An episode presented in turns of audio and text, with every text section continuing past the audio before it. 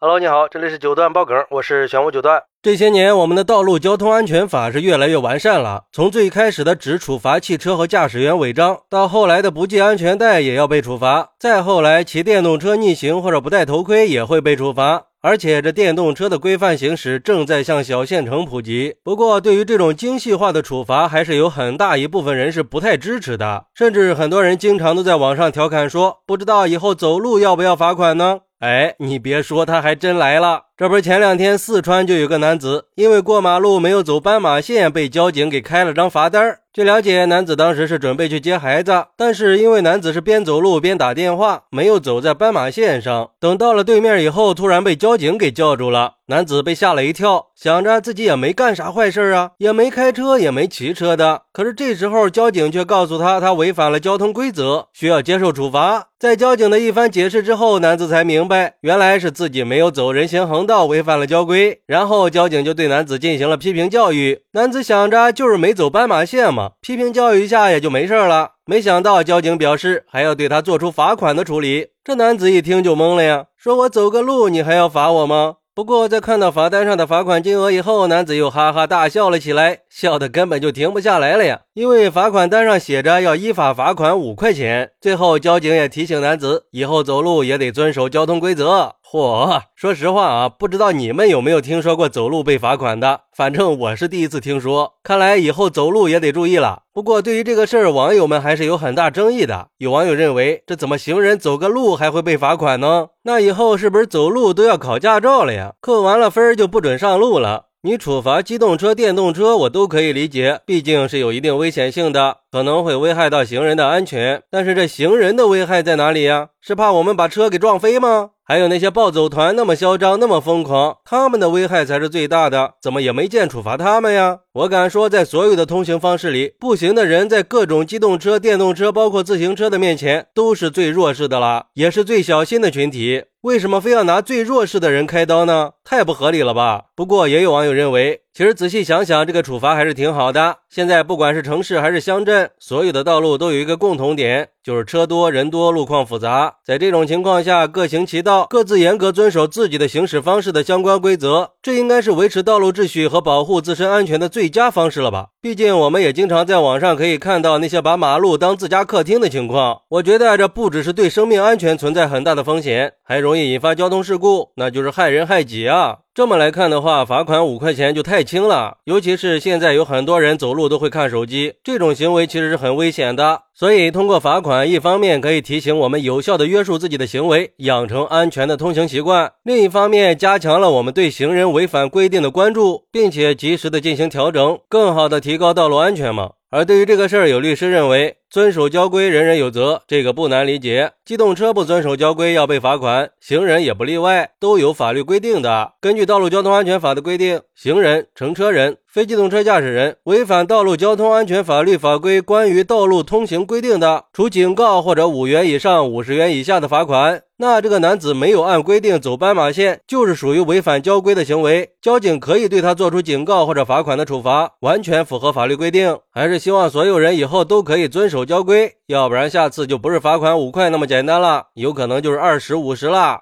嗨，其实我觉得有人反对也是很正常的。毕竟这乱穿马路会被罚款，大多数人都是根本不知道的。但其实这个规定是老早以前就有的，而且这个罚款也是警示作用大过处罚的意思。我觉得它可能是对车辆礼让行人，但是行人却不遵守交通规则的一个补充吧。不过这个规则的执行确实是比较少见的。我相信很多人在路上都看到过行人横穿马路闯红灯的情况，而且还不少呢。但是几乎没有见过行人被处罚的，大多数都是以引导为主。另一方面，我觉得如果大力执行的话，那在一些大城市的高峰期是很难执行下去的。交警肯定是优先疏导交通的，要不然每天啥都不用干了，就光和被罚了五块钱的行人去没完没了的纠缠了。但是就算是不罚款，我们还是应该自觉的遵守交通规则的，起码能尽量减少意外的发生嘛。还是不要有侥幸心理，不要在大马路上为所欲为，万一造成了交通事故，那可是自己的命呀。当然，网友说的暴走团也确实应该好好整治一下。那么多人无视交通规则，随意的在马路上穿行，造成交通事故，不就是害人害己吗？好，那你觉得行人不走斑马线到底有没有必要罚款呢？快来评论区分享一下吧。我在评论区等你。喜欢我的朋友可以点个关注，加个订阅，送个月票。咱们下期再见。